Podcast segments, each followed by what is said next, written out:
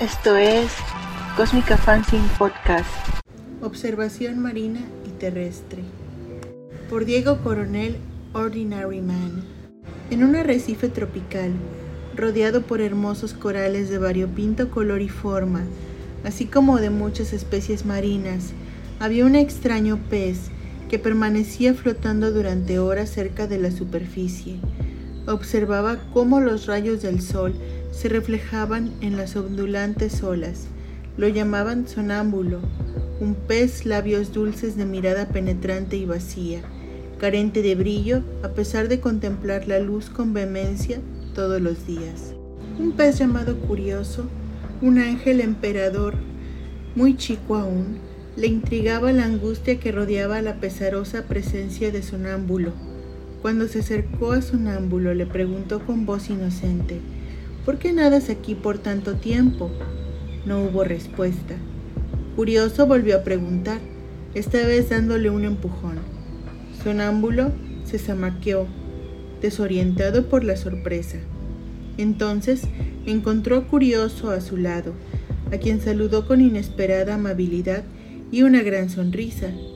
Curioso se preguntó si realmente se había quedado dormido, a lo que él respondió que sí, que le pasaba a menudo.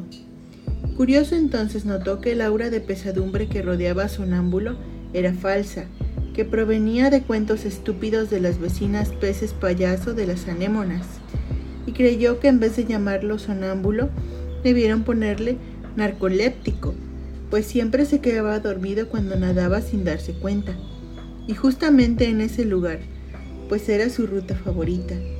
Pero esta historia no va de trastornos de sueño, así que prosigamos. Como curioso se quedó sin preguntas gracias a este dato, preguntó otra cosa. ¿Por qué le gustaba nadar tan cerca de la superficie? Siempre me ha parecido fascinante lo que hay más allá del agua. Yo conozco muy bien el arrecife y... Curioso le dio otro golpe para que despertara. Y aunque tenemos la orilla a la playa ahí mismo, nunca hemos sido capaces de ver más allá. ¿Qué hay más allá, curioso? Él se lo pensó un momento y respondió con incredulidad. Más arena. Sonámbulo negó con la cabeza. No creo que solo haya más arena o más rocas. Hay todo un mundo allá afuera que nunca podremos conocer porque estamos atrapados en el agua, hasta que algún día nos salgan piernas y podamos respirar fuera del agua. Curioso se quedó días pensando en aquella reflexión. Sonámbulo a veces se sentía tentado a explorar más allá, pero siempre se quedaba dormido antes de dar el paso definitivo. Un día, Curioso se armó de valor para experimentar las dudas de sonámbulo en carne propia. Hacía días que no lo veía, quizá porque por fin había permanecido despierto el tiempo suficiente para nadar hasta la orilla y que por un milagro de selección natural le hayan crecido piernas para andar.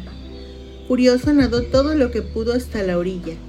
Al asomar su pequeña cabeza de crío, notó que había unas estructuras de roca muy extrañas más allá de la arena algas pálidas que se alzaban muy arriba, donde adquirían un mejor color verdoso, y unos monstruos gigantes de largas extremidades que jamás había visto cerca del arrecife. Buscó a Sonámbulo por doquier durante el día para hablarle de su experiencia. No lo encontró. Cuando cayó la noche, de las rocas que había más allá de la luz de la orilla, no hubo como la del sol, pero luz al fin y al cabo.